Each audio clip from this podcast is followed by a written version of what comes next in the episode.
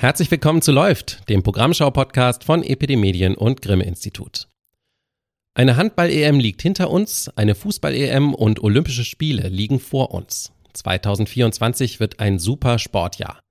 Welche Rolle JournalistInnen dabei spielen, darum geht es heute. Und in der Medienkritik empfehle ich Ihnen den Podcast Goodbye Stranger vom Deutschlandfunk. Mein Name ist Alexander Matzkeit. Schön, dass Sie zuhören.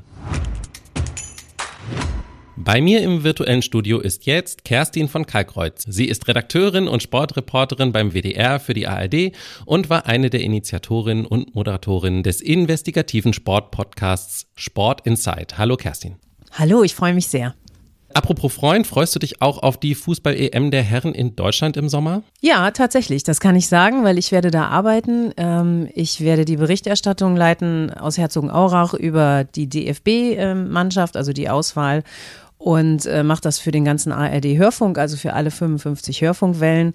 Und ähm, ja, ich bin jetzt nicht mehr so sehr Fan, äh, weil ich einfach auch schon lange im Geschäft bin und da ein sehr professionelles Verhältnis inzwischen zu habe. Aber natürlich auf die Berichterstattung freue ich mich total. Und wir haben da jetzt eigentlich auch schon damit angefangen, mit den ersten Vorberichten und mit dem, was alles so ja, läuft und passiert. Äh, ja, klar, da freue ich mich drauf. Und hast du auch schon ein bisschen das Gefühl, dass äh, das eigentlich alle erwarten, dass ihr helft, dass das auch dieses Jahr wieder ein Sommermärchen wird, wenn wir mal wieder so ein großes Fußballturnier in Deutschland haben, so ein internationales? Ja, das habe ich schon. Das ist jedes Mal derselbe Konflikt. Äh, das ist diese Bötchennummer. Ne? Also wir sitzen nicht im selben Boot, aber das hört und sieht der DFB nicht so gerne. Das hören und sehen Politiker nicht so gerne. Es wird ja ganz oft diese Mehr von, aber dann müsst ihr uns auch unterstützen und wir wollen doch alle das Beste äh, für den deutschen Fußball und für Deutschland und überhaupt. Aber äh, wir sitzen eben nicht im selben Boot. Ne? Wir paddeln nebenher und schauen zu und werden objektiv berichten. Und wenn es zu feiern gibt, werden wir es abfeiern und wenn es zu kritisieren gibt, werden wir laut kritisieren und das ist unsere Aufgabe. Aber klar, natürlich gab es schon die ersten Andeutungen in diese Hinsicht. Aber es ist schon eine andere Stimmung, wenn man in einem Land wie Deutschland ist, als wenn man zuletzt in einem so eindeutig problematischen Land wie Katar sich bewegt, oder? Unbedingt, unbedingt. Es ist eine große Erleichterung da. Also kann ich für mich persönlich sagen. Ich war in Katar und es war sehr fordernd. Ich habe ja vorher auch viel berichtet, auch im Sport Insight Podcast mit Benjamin Best, der da ja äh, ganz toll auch vor Ort recherchiert hat, viel herausgefunden hat. Ähm, und das war sehr beklemmend und sehr, äh, ja, ich habe mich sehr widersprüchlich gefühlt und ich konnte mich kaum auf den Fußball konzentrieren und erst recht nicht darüber freuen. Ich meine, dann hat die deutsche Fußballnationalmannschaft auch noch wirklich schlecht performt. Da kam so eins zum anderen. Aber die Erleichterung ist schon groß, dass wir uns jetzt mal in einer Demokratie bewegen und zwar nicht nur mit der Fußball-EM, ja auch mit den Olympischen Spielen dann in Paris. Da gibt es auch viele kritische Themen, aber auf einem ganz anderen Niveau. Da reden wir dann mal nicht über Menschenrechtsverletzungen und Folter und äh, Todesfälle, äh, hoffe ich zumindest, dass wir darüber nicht sprechen müssen. Und da ist schon ja eine andere Vorfreude auf jeden Fall. Jetzt hattest du schon gesagt, äh, es kommen natürlich so ein bisschen vielleicht die Anmerkungen oder Seitenhiebe oder wie auch immer von Sportverbänden, von Politikern. Aber es hat ja auch der eigene Sender im Zweifelsfall viel Geld für die Rechte bezahlt, daran diese Spiele übertragen zu können. Und die Fans gleichzeitig sagen ja auch wahrscheinlich, wir wollen ja vor allen Dingen feiern und mitjubeln und uns freuen.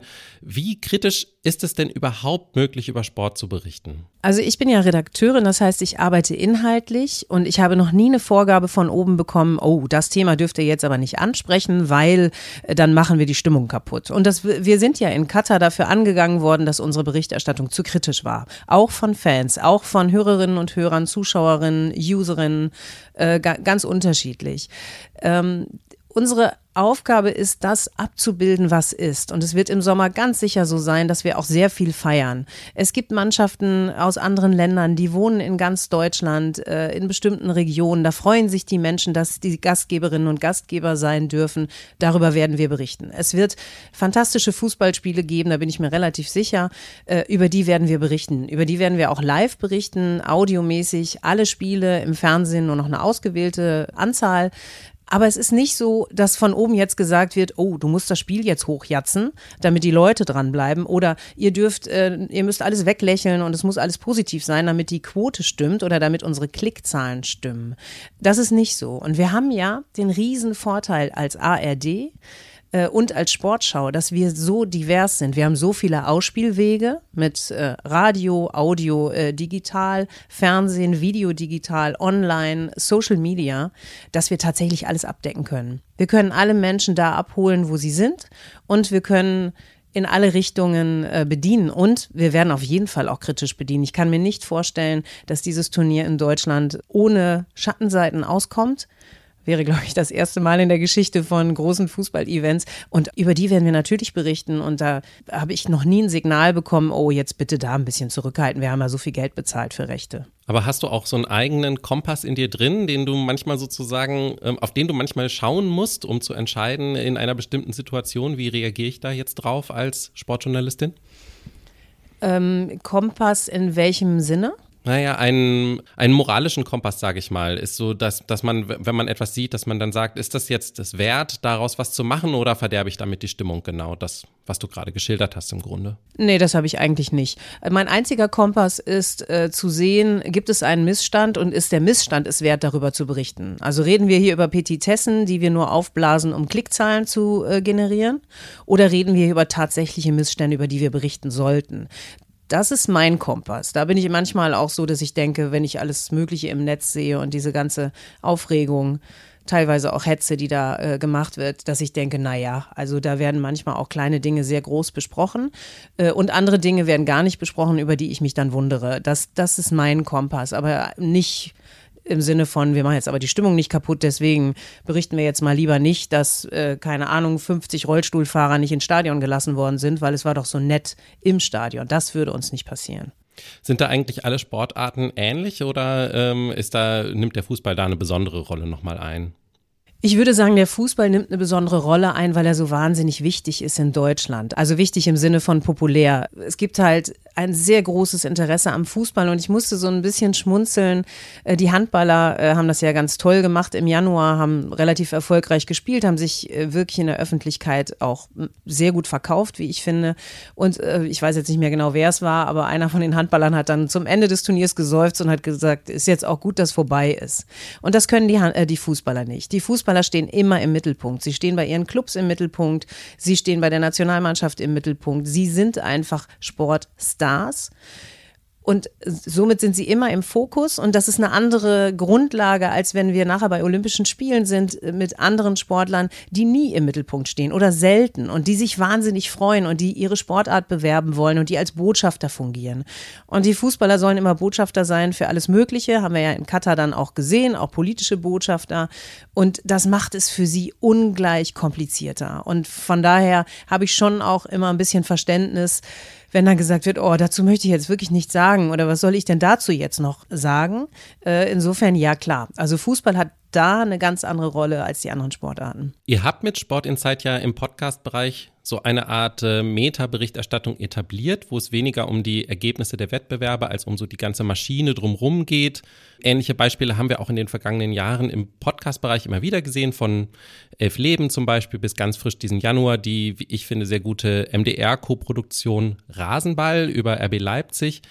Eignet sich dieses Medium für diese Art von Berichterstattung besonders gut eigentlich? Unbedingt. Streiche das eigentlich. Ich würde sagen, Podcast ist das Zuhause dieser Berichterstattung, weil wir Zeit haben, weil es relativ unkompliziert ist, Podcasts zu produzieren. Also ich meine, wir reden jetzt äh, über ein sehr aufwendiges Produkt, also RB oder auch andere, das ist ja teilweise schon wie ein Hörspiel aufbereitet, das ist schon sehr aufwendig, aber wenn wir über den Sport in Zeit Podcast sprechen, äh, uns war immer wichtig, das Thema in den Vordergrund zu schieben und unseren Gesprächspartner.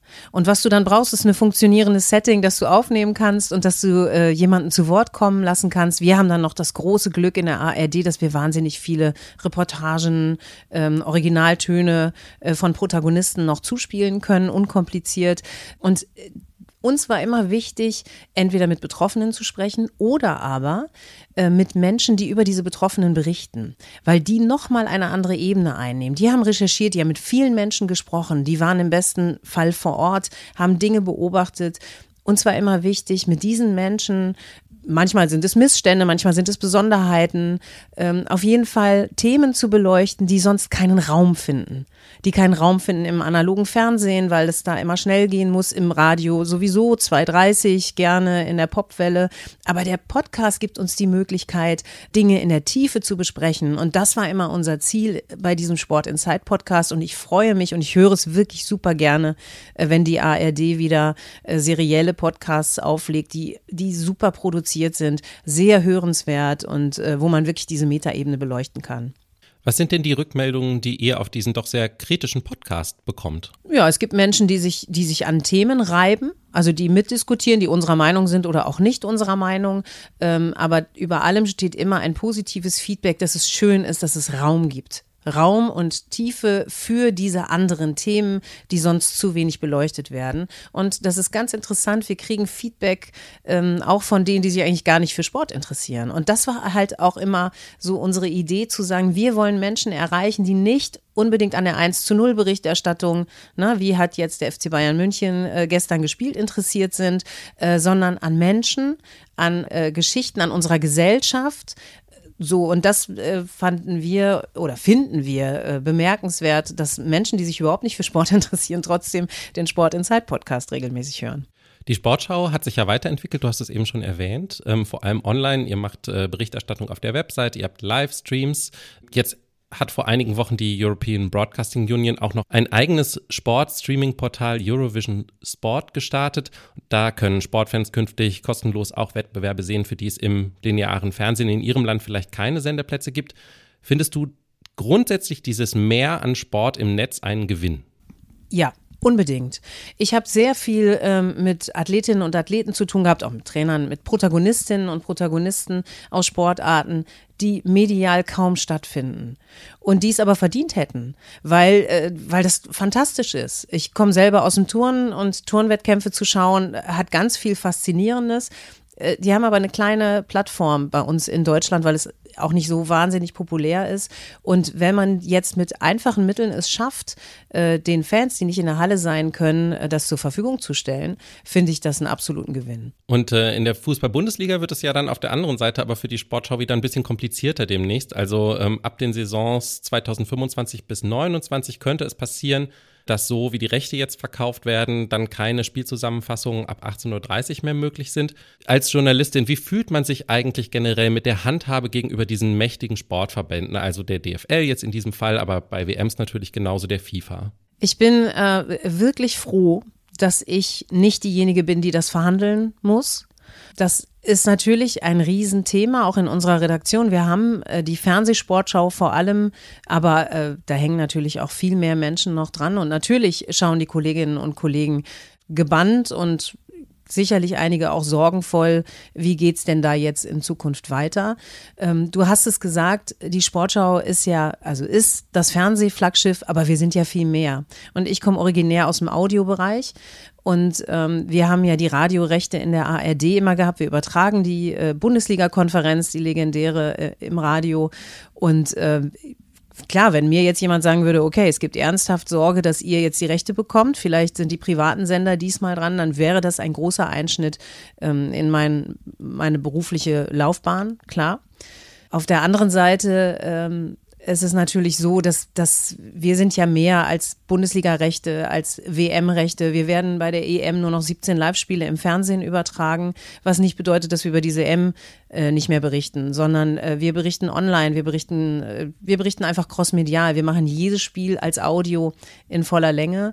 Und äh, das ist einfach auch nochmal wichtig, zu erklären, dass diese Redaktion äh, sehr viel diverser ist. Also früher gab es eine Fernsehsportredaktion, eine Hörfunksportredaktion, dann gab es so einen kleinen Online-Ableger, ganz, die waren dann noch relativ am Anfang und Social gab es damals noch gar nicht.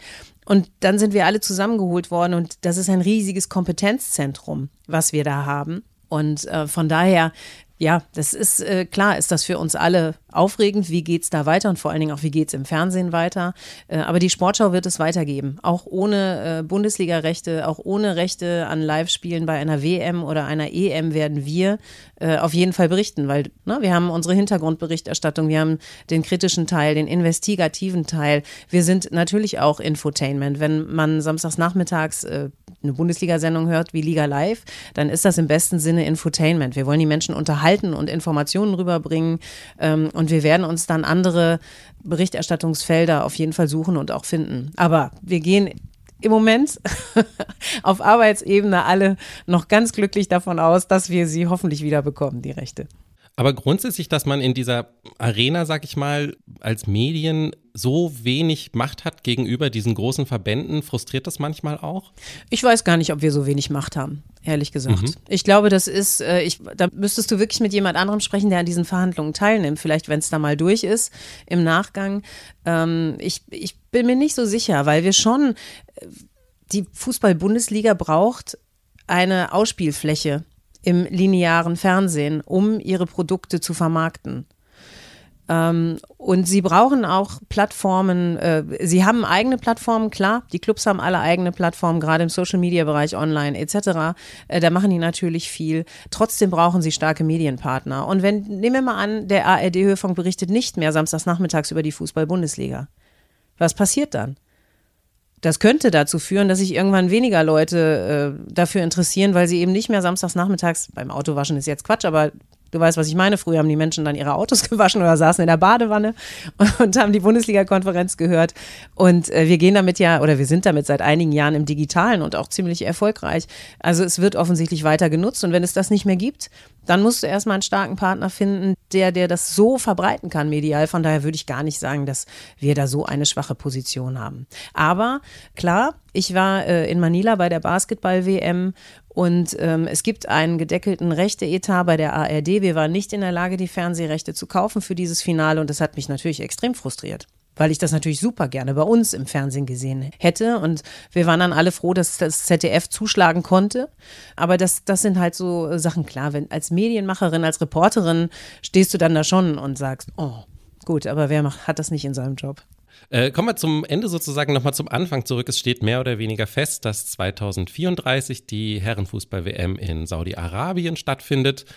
Wenn du da jetzt dran denkst, im Vergleich zu äh, der EM dieses Jahr in Deutschland, seufzt du dann nur noch oder denkst du dir, hm, da wird es bestimmt auch wieder einiges Interessantes zu berichten geben? Ähm, das ist eine sehr gute Frage. Als ich das gehört habe, habe ich nur noch geseufzt und habe als erstes gesagt, diese WM findet ohne mich statt.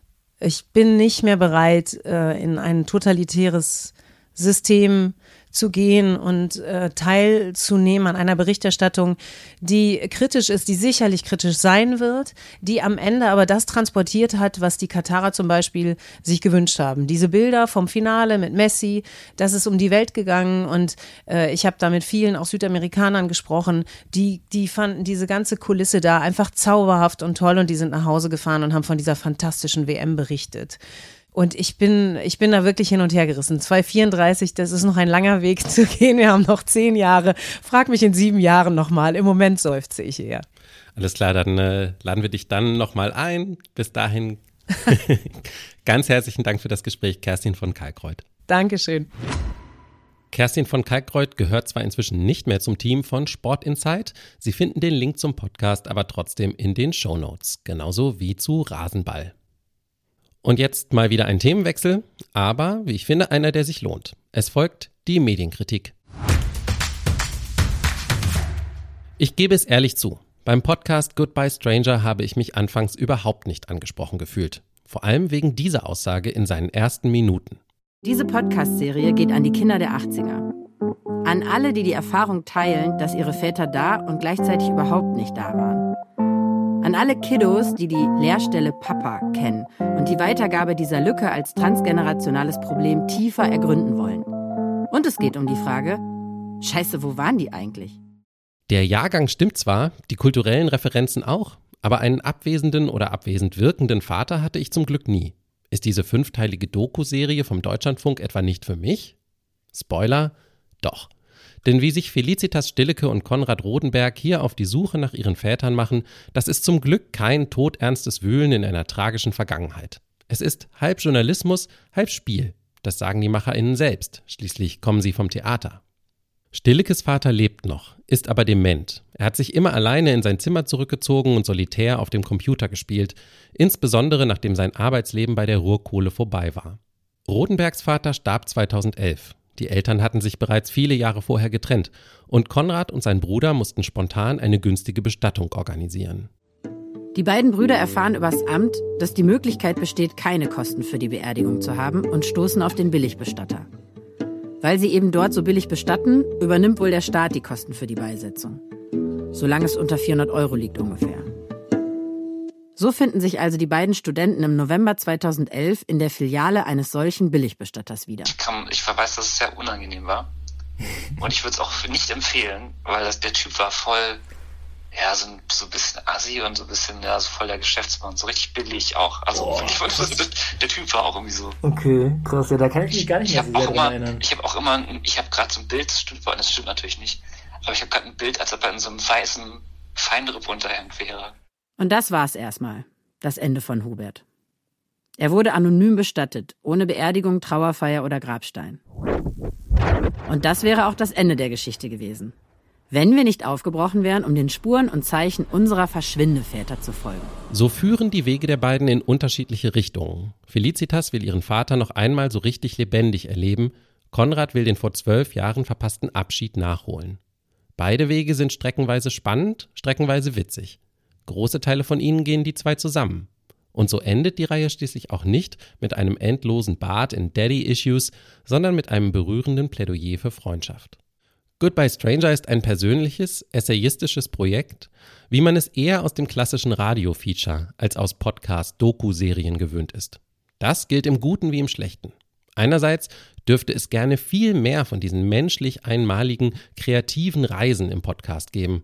Andererseits wundert es mich doch, dass mir Kaum befinde ich mich in einem gewissen kulturellen Raum, auch dessen anstrengendere Manierismen wieder begegnen. Qualmen. Eine dampfen. Paffen. Schmauchen. Diese Flüstermontagen zum Beispiel. Gibt es jemanden, der die wirklich mag? Schreiben Sie mir. Wenn man jedenfalls bereit ist, dem gelegentlichen Künstlerhabitus eine gewisse Toleranz einzuräumen, dann zieht einen Goodbye Stranger mit großer Kraft erst in seinen Bann und dann durch seine fünf Teile hindurch auch wenn man keinen abwesenden Vater hatte oder hat. Goodbye Stranger, wie wir uns von unseren Vätern verabschieden, finden Sie in der ARD Audiothek oder im Doku-Serienfeed des Deutschlandfunk. In unserer Podcast-Beschreibung ist die Reihe auch verlinkt. Und damit sind wir wieder am Ende von Läuft. Wenn Sie Feedback haben, schreiben Sie uns an medien.epd.de oder hinterlassen Sie uns dort, wo Sie Podcasts hören, eine Bewertung. Wir freuen uns auch, wenn Sie läuft persönlich oder auf Social Media weiterempfehlen. Geteilte Freude ist wie immer doppelte Freude. Wenn Sie uns auf Social Media folgen oder erwähnen wollen, Sie finden Epidemedien und das Grimme-Institut auf X. Epidemedien ist auch auf LinkedIn, das Grimme-Institut auch auf Instagram und Facebook. Mich finden Sie auf all diesen Kanälen genauso, außerdem auch auf Mastodon und Threads. In der nächsten Folge sprechen wir ausführlich über die diesjährigen Grimme-Preise. Sie erscheint deswegen ausnahmsweise an einem Donnerstag. Wenn Sie diese Folge nicht verpassen wollen, abonnieren Sie den Podcast am besten jetzt. Wir hören uns dann in zwei Wochen wieder. Bis dahin gönnen Sie sich gutes Programm. Läuft ist eine Produktion von Epidemedien und Grimme Institut im Jahr 2024. Redaktion Lars Gresser, Alexander Matzkeit und Michael Ritter.